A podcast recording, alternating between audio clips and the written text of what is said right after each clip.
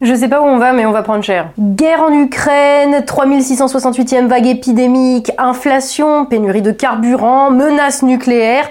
Chaque semaine qui passe apporte son lot d'événements qui semblent catastrophiques, mais dont on peine à saisir si c'est vraiment grave pourquoi c'est arrivé et quels risquent d'en être les conséquences. Et paradoxalement, dans ce contexte de politique de la peur, quand on allume la télé ou qu'on écoute le gouvernement, on pourrait presque croire que finalement tout va bien et qu'on n'a qu'à s'occuper de savoir si les chaussures qu'on porte sont inclusives et respectueuses de l'environnement. Enfin, ça c'est si on n'avait pas à passer un caddie en caisse toutes les semaines ou à juste essayer de vivre dans le monde réel, loin des salons parisiens. Et oui mes amis, je ne vous l'apprends pas, ici-bas c'est la crise, la vraie, la grande, pas le petit choc extérieur dont on se remet, mais la crise systémique, celle de toute une structure économique et qui affecte au quotidien chaque détail de notre vie. Alors d'où viennent tous ces problèmes? L'Europe, l'immigration, le nationalisme, le populisme, le gauchisme, l'extrême droite? Est-ce une somme de lâcheté individuelle ou au contraire un agenda mondial? À quel moment cela a-t-il véritablement commencé? Avec la guerre en Ukraine, le Covid ou plutôt avec le traité de Maastricht quand la finance s'est imposée au de la classe dirigeante peut-être, quand la mondialisation a ouvert les économies du monde à la prédation, ou peut-être encore avant, à un moment qu'il est impossible de définir précisément, quand le monde entier semble en tout cas s'être mis d'accord sur le fait que la liberté pour quelques-uns de commercer compte plus que la liberté des nations à disposer d'elles-mêmes. Mais qui est responsable? La gauche La droite D'autres gens qui tireraient les ficelles? Le vrai pouvoir est-il à l'Élysée, à Washington ou dans des tours de verre de banques d'investissement et de compagnies d'assurance, voire dans des cénacles plus secrètement gardés encore? Chercher une seule cause, un responsable et un seul moment clé où tout aurait basculé, c'est se condamner à regarder par le petit bout de la lorgnette. Ça empêche toute compréhension globale de ce qui se passe. Et paradoxalement, poser la question autrement, c'est très vite prendre le risque de se retrouver face à... Euh, il y a une multitude de facteurs qui peuvent expliquer tout ça, et toute une ribambelle de c'est plus compliqué que ça, qui ne vont jamais au fond des choses, et qui ont vocation à nous faire comprendre que, surtout, surtout, on n'y peut rien. Que c'est trop tard, que c'est foutu, non seulement pour aujourd'hui, mais aussi pour demain. Mais si cela aussi c'était seulement un récit qu'on s'accorde à nous raconter afin d'éviter précisément qu'on ne pose trop de questions, parce que les questions, elles appellent des réponses, et que les réponses ont la fâcheuse tendance à pouvoir changer inéluctablement le cours des choses, et il en est dont ça ne ferait pas les affaires. Car s'il est bien une constante dans toute l'histoire, c'est l'intérêt, à toutes les époques, d'une classe dirigeante à conserver sa place dominante afin de continuer d'imposer un système qui lui est favorable. Depuis un demi-siècle, ce système, celui dans lequel nous vivons et par lequel nous pensons le monde, c'est celui du libre-échange mondialisé. Dans l'histoire, la classe dominante a parfois dû lâcher du lest, établir quelques compromis, ou à l'inverse, elle a dû se battre avec une violence inouïe et déclencher des guerres pour se maintenir. Quand elle n'a pas su le faire, elle a été remplacée par une autre. Et aujourd'hui, la classe dirigeante est acculée, encerclée par plusieurs menaces, à la fois extérieures et intérieures.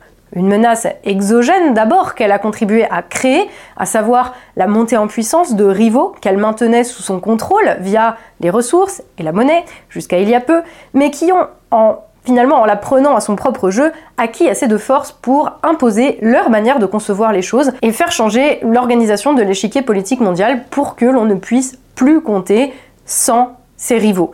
Et c'est sans concession et c'est sans retour en arrière, bien sûr.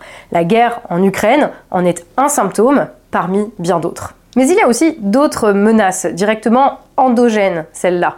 Car si la classe dirigeante, en imposant son système, a créé les conditions de l'émergence de sa contestation extérieure, elle a aussi fait émerger une contestation en son sein. En effet, les peuples occidentaux, les classes dominées des nations occidentales, se rendent compte aujourd'hui que loin d'avoir été les grands gagnants de la mondialisation libérale, comme on le leur avait fait croire pendant un temps, ils se sont fait enfler, et très lourdement. Les pénuries, l'inflation, l'incapacité de la classe dirigeante à maintenir la paix civile causent des troubles sociaux dont nous ne sommes encore qu'au début et qui pourraient bien à terme contribuer à ébranler toute la structure. Mais la menace la plus grande vient du plus profond des entrailles du système, qui crée des problèmes qu'il est incapables de résoudre. C'est le spectre de la crise structurelle, l'implosion de tout le système dont les fondations ne sont pas assez solides pour amortir les chocs qu'il occasionne en imposant la prédation et la guerre de tous contre tous comme une loi absolue et impitoyable. Et aujourd'hui, si ceux d'en bas ne veulent plus, ceux d'en haut sont très proches de ne plus pouvoir ne plus pouvoir se maintenir. Car nous l'observons tous les jours, l'histoire est en proie à l'une de ces accélérations dont elle a le secret,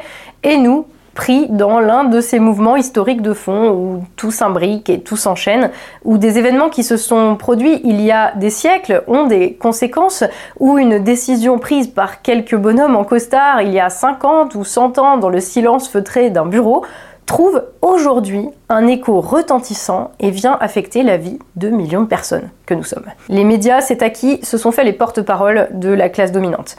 Alors que c'était pourtant leur travail d'expliquer tout cela, ils n'en font rien. Ils se contentent de détourner l'attention ou de répéter des discours politiques de plus en plus insatisfaisants quand ils ne sont pas carrément euh, la cause de l'aggravation des choses. Pourtant, on le sent, on le sait, on comprend bien au fond de nous que ce qui est en train de se passer est grave et que ça va bien plus loin que ce qui se passe à l'échelle nationale et qu'ici-bas, demain sera probablement pire qu'hier. Mais quand on cherche à comprendre, on reste sur notre faim, avec l'impression que tout ce qu'on peut faire, c'est essayer de se maintenir la tête hors de l'eau et que la tâche est de plus en plus difficile tous les jours. Personnellement, je refuse d'en rester là. Pour moi, euh, renoncer à au moins essayer de l'expliquer, à essayer d'expliquer ce qui serait euh, prétendument trop complexe, ce serait en fait se résigner à ne jamais pouvoir le comprendre. Et ne pas comprendre, c'est se condamner à ce que rien ne change jamais. C'est se condamner à subir en éternelle victime des mouvements de l'histoire. Et je ne crois pas que ce soit une fatalité. Comprendre le contexte pour trouver la meilleure manière de s'y adapter, acter de ce que l'on ne contrôle pas et qu'il faut par conséquent simplement prendre en compte, afin de pouvoir reprendre le contrôle sur ce que nous n'aurions jamais dû laisser filer, parce que ce sera la seule façon de survivre à l'écroulement en cours. C'est tout l'objet de cette série de vidéos dont voici la première. On va y explorer les bouleversements en cours dans l'ordre des choses afin de comprendre comment nous avons bien pu en arriver là. On verra que tout cela vient de loin, de mouvements géopolitiques, de bouleversements pour certains voulus et pour d'autres subis, de trahison et d'erreur, de la lutte pour la survie d'une classe dominante prête à sacrifier beaucoup, y compris des millions de vies humaines, afin de maintenir sa position. Et tout cela va être très long parce que ça nécessite quand même un minimum d'explications. Initialement, je pensais euh, faire ça en une seule euh, longue vidéo documentaire. Et puis, quand je me suis rendu compte que j'avais écrit autant de caractères que ce qui est requis pour un livre, et cela sans même être véritablement exhaustive, je me suis dit qu'une seule vidéo, dans tous les cas, ne suffirait pas pour euh, ce, ce voyage dans le temps et l'espace que je vous propose. Ce voyage qui a pour but de revenir aux sources de ce qui a déconné, aux événements, aux processus politiques qui ont mené inexorablement à la grande crise dans laquelle nous sommes pris. L'instinct de survie, cette pulsion primitive qui anime aussi bien les sociétés et les groupes d'individus que les individus, ne suffit plus, en tout cas pas à mon sens. Il faut désormais y adjoindre la compréhension rationnelle des événements, le cœur avec le mental, toujours comprendre pour poser les fondations de futures solutions afin de nous permettre, pourquoi pas, de redevenir acteurs de l'histoire, ou au moins, à minima, de reprendre le contrôle sur nos vies. Soyez donc les bienvenus dans cet épisode de la crise systémique.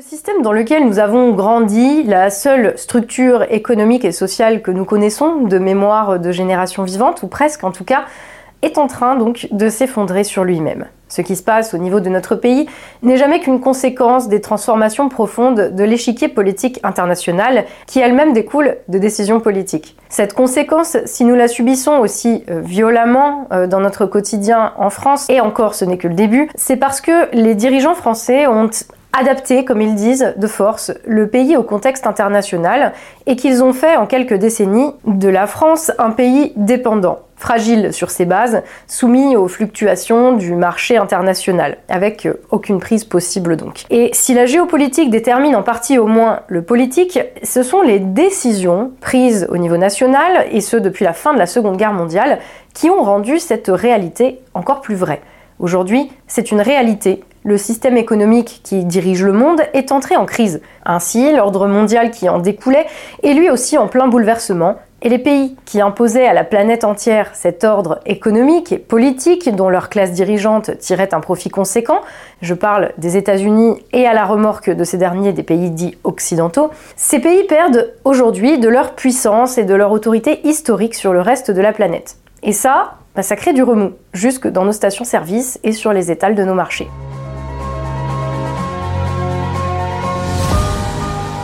Comprendre tout ça, on va devoir commencer par le début.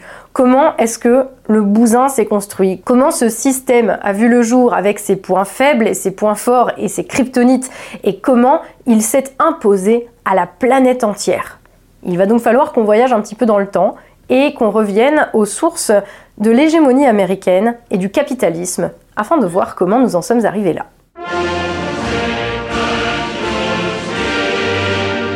Et on va remonter jusqu'à la création des États-Unis d'Amérique, même s'il n'y a pas besoin de remonter très loin, vu que c'est un pays qui a été créé il y a à peine 200 ans. Donc un pays récent et dont la fondation en 1776 et la montée en puissance fulgurante sur la scène internationale depuis en font rêver plus d'un car les États-Unis sont une nation fondée par des entrepreneurs, des aventuriers partis en quête d'une terre de liberté absolue et de richesse bien sûr.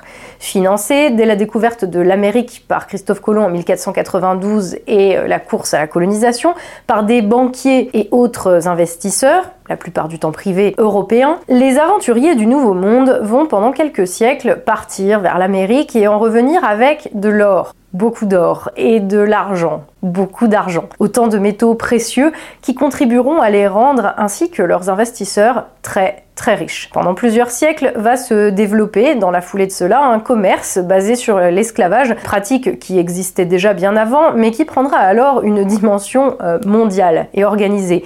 Les entreprises privées et les entrepreneurs privés qui avaient fait fortune via l'exploitation des ressources du Nouveau Monde et de la main-d'œuvre gratuite que leur procurait le commerce triangulaire ils vont finir par s'y établir euh, dans ce nouveau monde. Et en 1776, ils fondent donc les États-Unis d'Amérique, une nation qui devient indépendante lorsque la, mer britannique, la couronne britannique, euh, devient plus un boulet à qui les colons américains euh, payent des impôts qu'un soutien quelconque. Voilà. La liberté absolue de propriété, de commerce, soutenue par l'investissement et le crédit, voilà l'une des fondations probablement la plus importante de la nation euh, états-unienne, fondée donc par ses pionniers, entrepreneurs et investisseurs en quête d'or et refusant de se soumettre à l'impôt. Aux origines, les États-Unis ont donc été fondés par ce qu'on pourrait appeler des proto-capitalistes. À partir de leur indépendance, les États-Unis vont connaître un développement très rapide, mais initialement surtout focalisé sur la conquête des grands espaces sauvages du territoire nord-américain.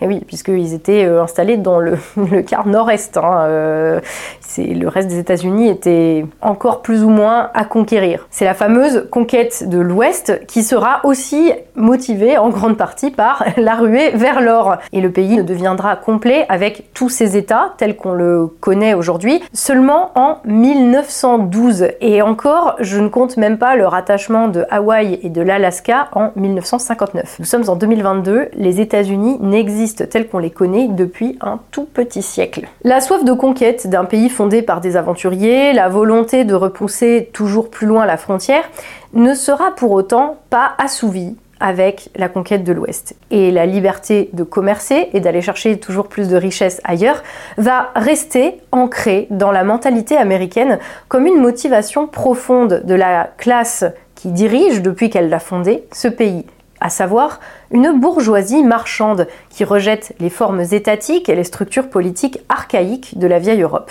et qui trouvera dans ce territoire immense nord-américain et ses richesses à conquérir la possibilité de gouverner que l'Europe lui refuse. L'essor de la bourgeoisie aura d'ailleurs également lieu en Europe.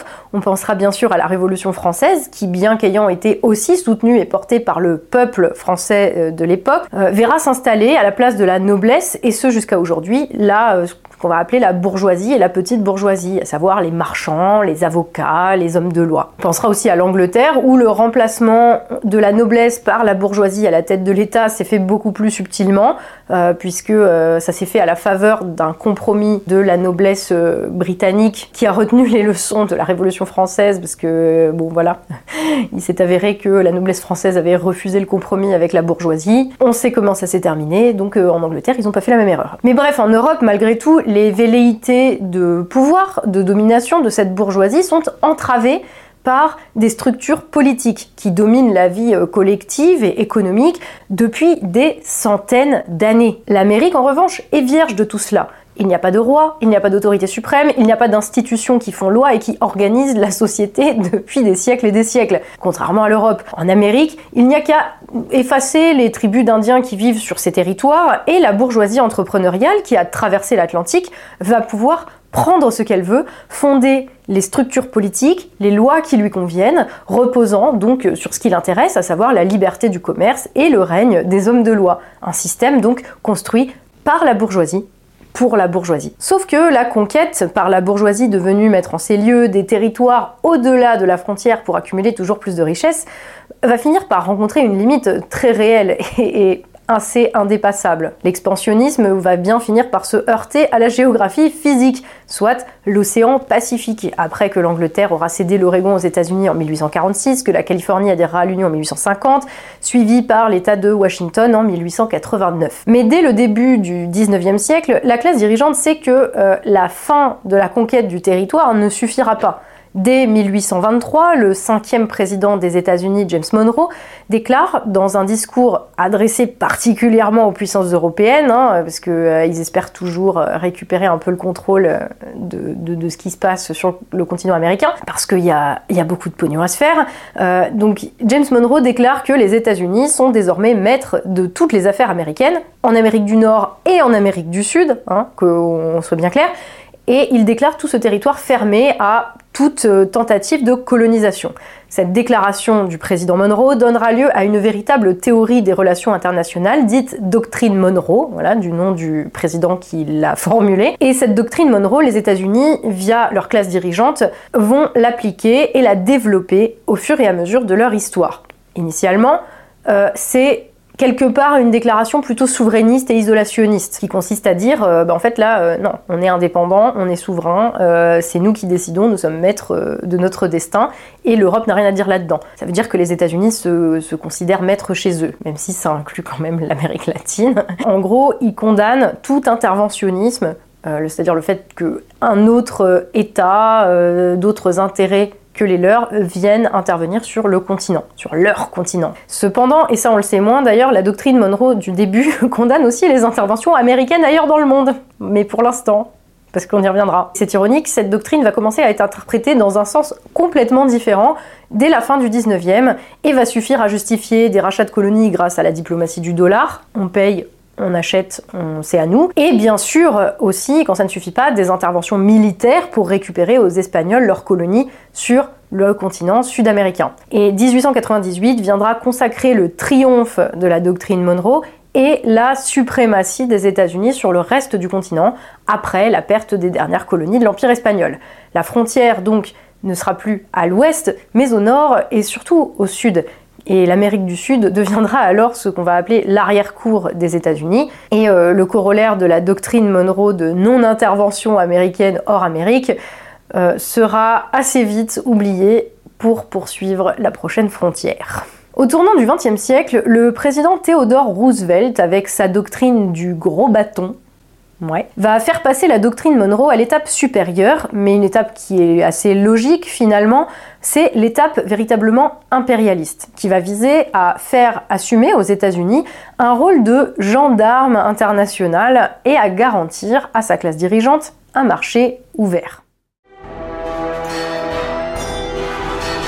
Pendant ce temps, en Europe, Depuis que les entrepreneurs américains s'en sont émancipés pour euh, créer un pays à leur sauce, l'Europe a énormément changé en à peine un siècle. Pendant que les Américains jouaient aux cow-boys, à la conquête de leur territoire, c'est l'essor du capitalisme industriel qui va complètement transformer le visage sociologique, économique et politique des pays d'Europe occidentale, parmi lesquels bien sûr la France, mais aussi la Grande-Bretagne ou encore l'Allemagne. En un seul siècle, la révolution industrielle aura fait de ces pays encore très agricoles et où l'industrie était encore en majorité artisanale, des pays où l'industrie s'est mise à dominer les modes de production.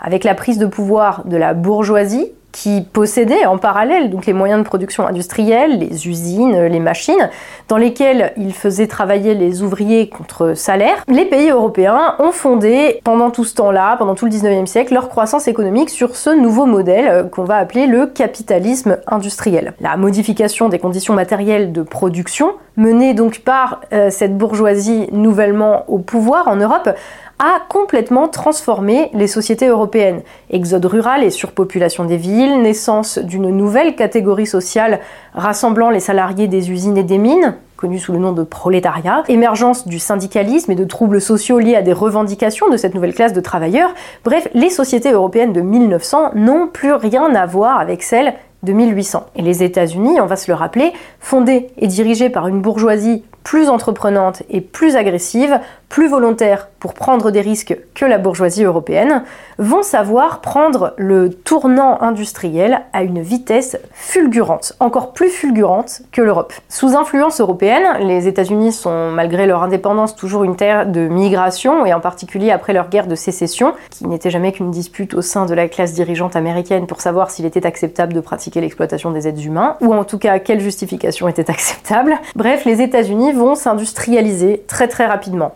Dès la seconde moitié du 19e siècle, le pionnier de l'industrialisation américaine ne sera plus le colon ou l'aventurier explorateur, mais l'inventeur, le commerçant, le capitaliste et l'investisseur philanthrope. L'époque industrielle sera marquée par de très nombreuses inventions et en parallèle de la conquête de l'Ouest, démocratisée par le Homestead Act de Lincoln en 1862, qui permet à tout le monde, euh, en gros, d'accéder à la, propriété si on s'engage à la travailler pendant 5 ans, donc euh, ça fait partie de l'idée de la conquête du territoire.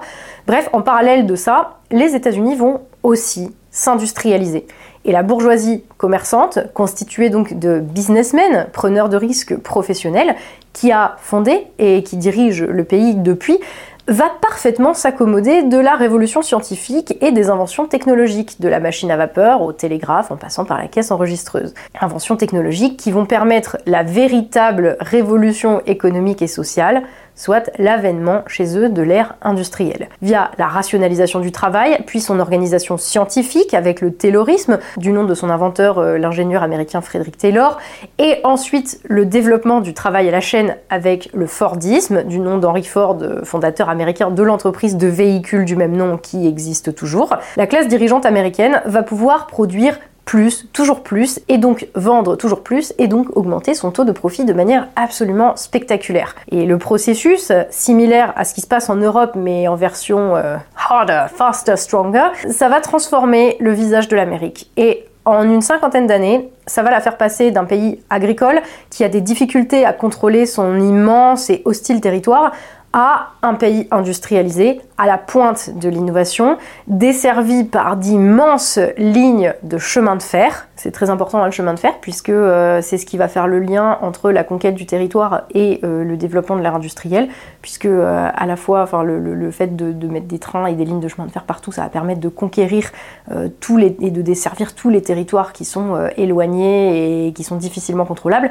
Et dans le même temps, il faut construire des rails, il faut construire des locomotives, il faut énormément de gens qui travaillent, qui aillent chercher du charbon pour, pour faire rouler ces trains. Donc, enfin bref, le développement du rail aux États-Unis, c'est le c'est vraiment l'union de, des deux. Et ça symbolise euh, tout simplement un pays qui va être capable de produire des biens avec une productivité absolument inégalée. Au début du XXe siècle, les États-Unis sont donc en plein boom économique pour le plus grand bonheur des grands patrons industriels et des consommateurs qui peuvent désormais acheter des biens à prix réduit. Mais quand on produit énormément, il faut des débouchés pour vendre sa production.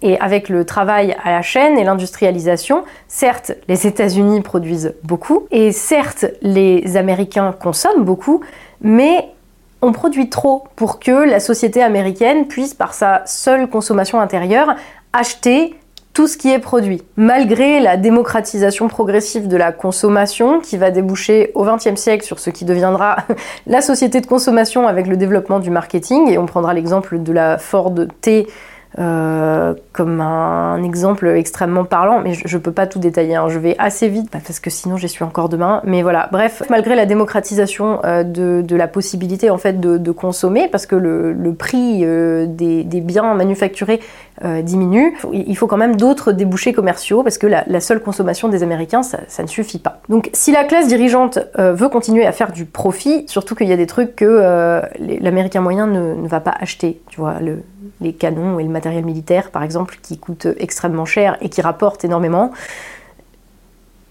Je sais que ça fait partie des droits fondamentaux de ces Américains de porter des armes, mais euh, il y a des limites. Bref, si la classe dirigeante veut donc continuer à faire du profit, il va lui falloir exporter, c'est-à-dire avoir de nouveaux débouchés commerciaux, c'est-à-dire commercer au-delà des frontières américaines.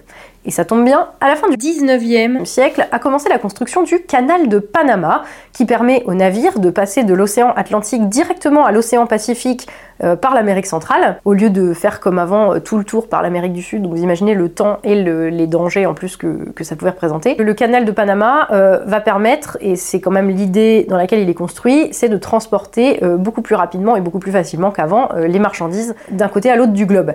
Le canal, dont la construction a été lancée par l'entrepreneur français d'ailleurs Ferdinand Lesseps, qui avait fait d'ailleurs construire le canal de Suez, a été reprise par un ingénieur et officier de l'US Army, George Washington Goethals et il va être mis en service en 1914 entre des mains américaines, donc ce qui va conférer aux entreprises du pays un avantage commercial considérable, comme vous pouvez l'imaginer, puisque le, canal passe par leur, euh, arrière-cour, et, c'est sûr que si c'est eux qui fixent euh, qui passe, à quel tarif, quelles marchandises et quel bateau, c'est quand même beaucoup mieux que si c'est Français. Mais malgré ça, euh, les puissances coloniales, et surtout euh, britanniques et françaises, mais aussi belges, euh, voilà, qui sont étendues en Afrique, en Asie et en Océanie au début du XXe siècle, vont malgré tout continuer de poser un problème aux États-Unis. C'est que les économies des pays colonisés elles sont fermées aux entreprises américaines. Bah oui, l'intérêt de, la colonisation, c'était surtout l'intérêt, par exemple, des entreprises françaises ou anglaises, soit toujours euh, cette même bourgeoisie au pouvoir en France et en Angleterre, parce que euh, une colonie, ce n'est pas seulement une source de matière première, c'est aussi un énorme débouché pour vendre tous les biens euh, manufacturés, fabriqués en métropole. la colonisation, enfin, c'est surtout quelque chose qui a trait au profit. C'est un partenariat commercial étroit et exclusif entre la métropole et les colonies, et c'est d'ailleurs ce qu'on va appeler le, le lien privilégié entre la métropole et les colonies. Donc la classe possédante européenne n'a absolument pas intérêt à ouvrir ses marchés coloniaux aux biens manufacturés par la classe possédante américaine qui produit beaucoup plus, beaucoup plus vite et qui innove beaucoup plus et beaucoup plus vite. Par contre, la bourgeoisie américaine, elle, a tout intérêt à trouver très vite une possibilité de commercer avec le reste du monde, euh, parce que sinon ils vont se retrouver avec euh, beaucoup trop d'offres par rapport à la demande et ce qui va faire chuter les prix, donc faire baisser leur taux de profit.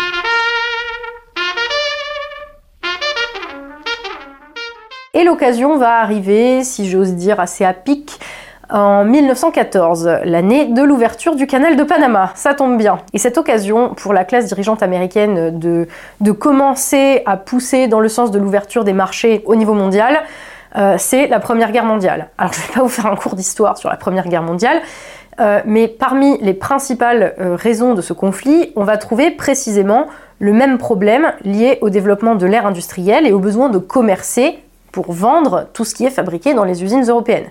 Parce que l'Allemagne, l'Autriche, l'Empire ottoman n'ont pas su, contrairement à la France ou à l'Angleterre, prendre le tournant de la colonisation, aimeraient bien avoir leur part du gâteau et voudraient eux aussi pouvoir vendre leurs produits à euh, des partenaires privilégiés. Donc cette rivalité entre les bourgeoisies européennes, euh, à propos du gâteau que vont représenter les colonies à l'ère du capitalisme industriel, c'est ça la véritable raison de fond de la Première Guerre mondiale, à laquelle les différentes puissances européennes se préparent d'ailleurs depuis au moins 30 ans lorsqu'elle éclate en 1914. On le voit, il y a une course à l'armement, euh, enfin voilà, et à la production d'armement et de matériel militaire, donc à la production massive euh, d'armes, de, de, matos militaires dans les usines, qui vont donc avoir besoin de déboucher. Et tant qu'il n'y a pas de guerre, on va pas vendre de canons, et donc il va bien falloir trouver un moment où on va les, vendre, tous ces canons qu'on fabrique. Hein. Et c'est dans la période pré-1914 aussi que les États-Unis vont, eux, développer euh, ce qui va devenir le fameux complexe militaro-industriel, à savoir une capacité de production de guerre, mais absolument colossale et délirante, enfin qui, qui va faire pâlir euh, toutes les autres puissances productives du monde entier. Et ça, ça va leur être bien utile pendant la Première Guerre mondiale, à laquelle ils ne participeront pas jusqu'à 1917. Hein. ils, vont, euh, ils vont laisser les, les autres s'entretuer. Quand même, pendant ce temps, ils vont pouvoir vendre tout leur surplus de production militaire aux puissances engagées dans le conflit. C'est-à-dire que, en fait, les mecs ne participent pas à la guerre, mais ils vont vendre leurs armes.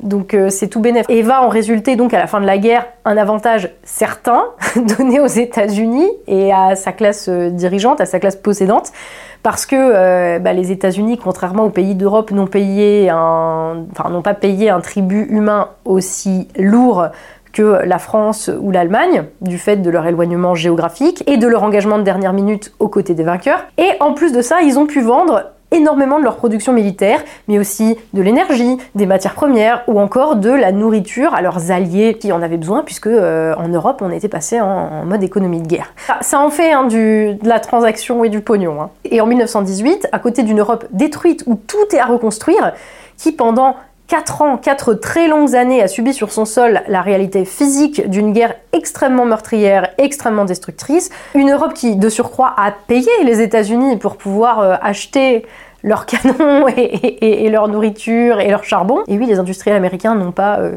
aidé euh, les Britanniques et les Français gratuitement non plus. Donc en 1918, les USA vont plutôt très bien. Ils ont certes fini par mobiliser leur pays en économie de guerre, mais ils ne l'ont même pas vécu sur leur sol. Et c'est précisément ça qui a permis aux industriels américains de prospérer encore plus. De plus, les États-Unis ne représentent que 2% des morts alliés. Je rappelle que la France, c'est 25% des morts alliés de la Première Guerre mondiale.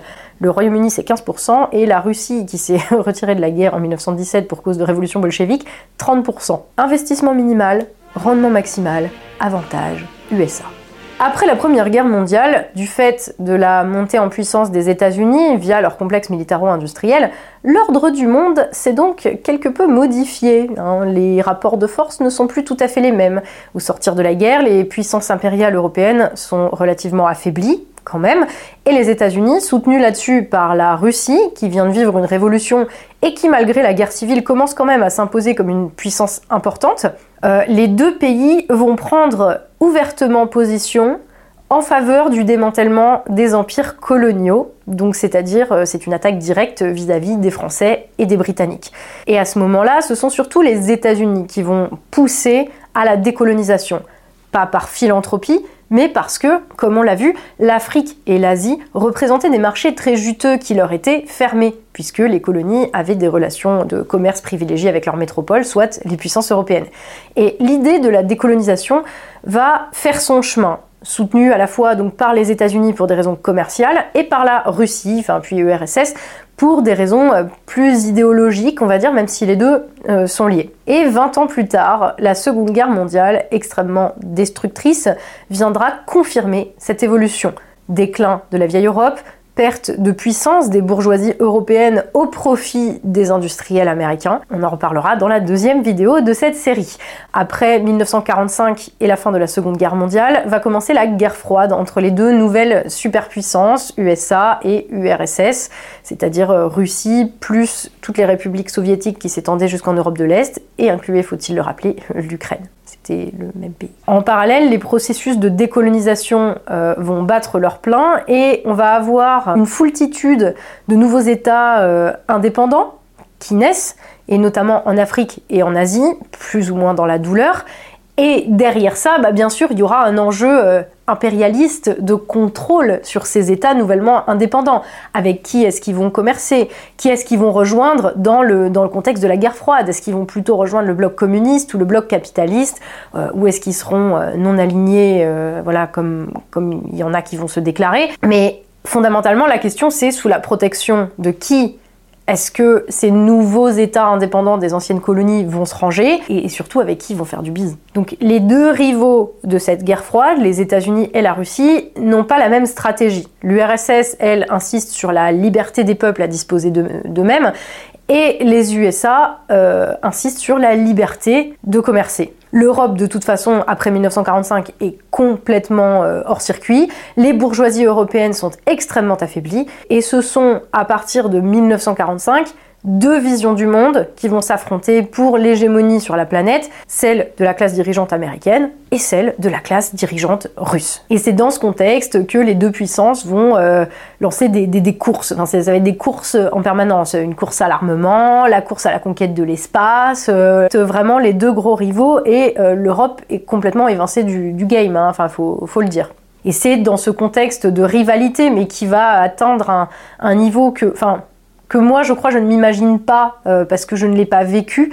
Il, va y avoir des, vagues de, terreur qui vont parcourir le monde parce qu'on va craindre que euh, l'une des deux puissances ne fasse usage de euh, la bombe atomique, puisque la course à l'armement nucléaire fait partie aussi de voilà, de la rivalité entre les, entre les deux grandes puissances, et que bah, cette, cette bombe atomique, on a vu ce qu'elle était capable de faire, à savoir détruire d'un coup, hop, des millions de vies.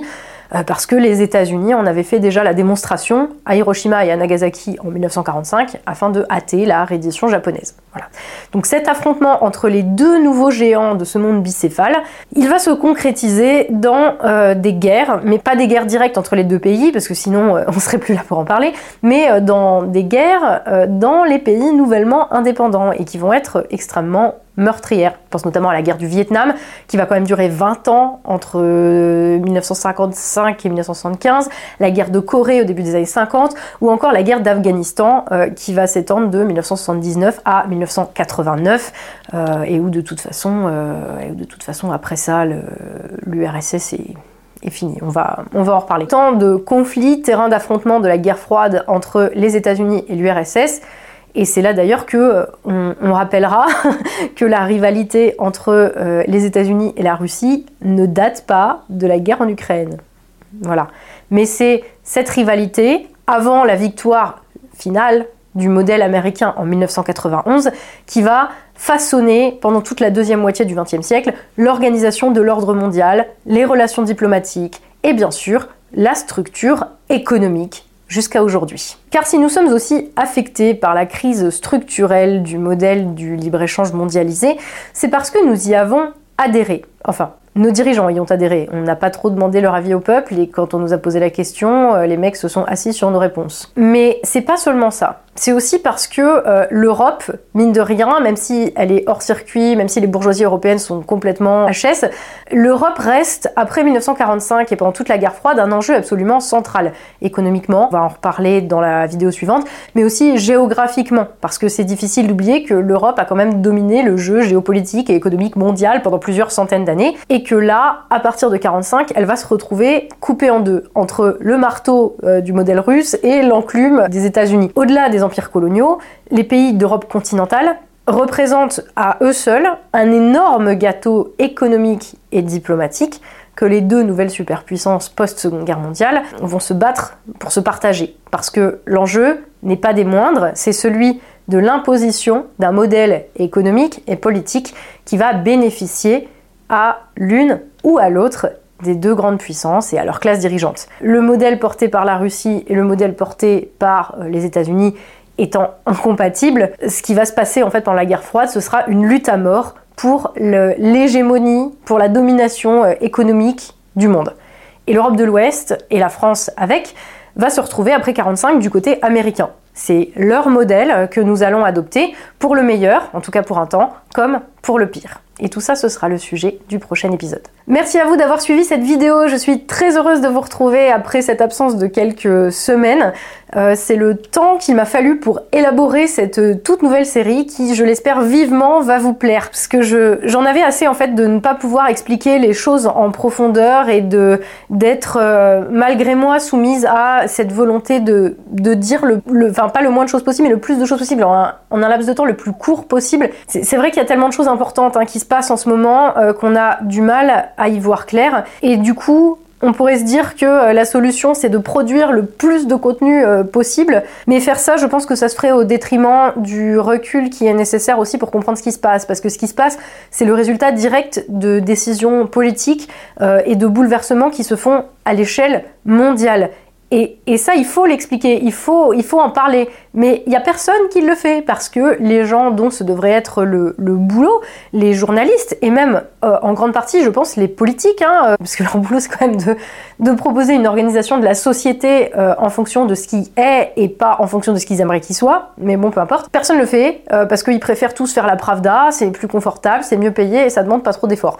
Donc, je sais pas, enfin, moi je vais allumer la télé ou je vais essayer de lire des articles et tout et et essayer de comprendre euh, ce qui se passe. Et quand j'éteins le journal, sans déconner, j'ai l'impression que je comprends encore moins ce qui, se passe que avant d'allumer. Je me dis que si ça m'arrive à moi, c'est que je dois pas être la seule à rester sur cette impression de que, que tu tous les trucs qui s'enchaînent en fait sans aucun lien, où tout est mis au même niveau, avec les mêmes les trucs les plus graves sont mis au même niveau que les polémiques mongoles de l'Assemblée. Et résultat, bah on comprend rien. Et j'en avais juste euh, marre. Donc j'ai décidé de reprendre un peu le, le truc à zéro, de faire table rase. Déjà pour avoir moi-même une vision euh, un petit peu plus claire de ce qui se passe et pour poser euh, aussi pour poser les choses qui me paraissent importantes. Parce que c'est ça qui permet de, de, donner du sens à ce qui se passe.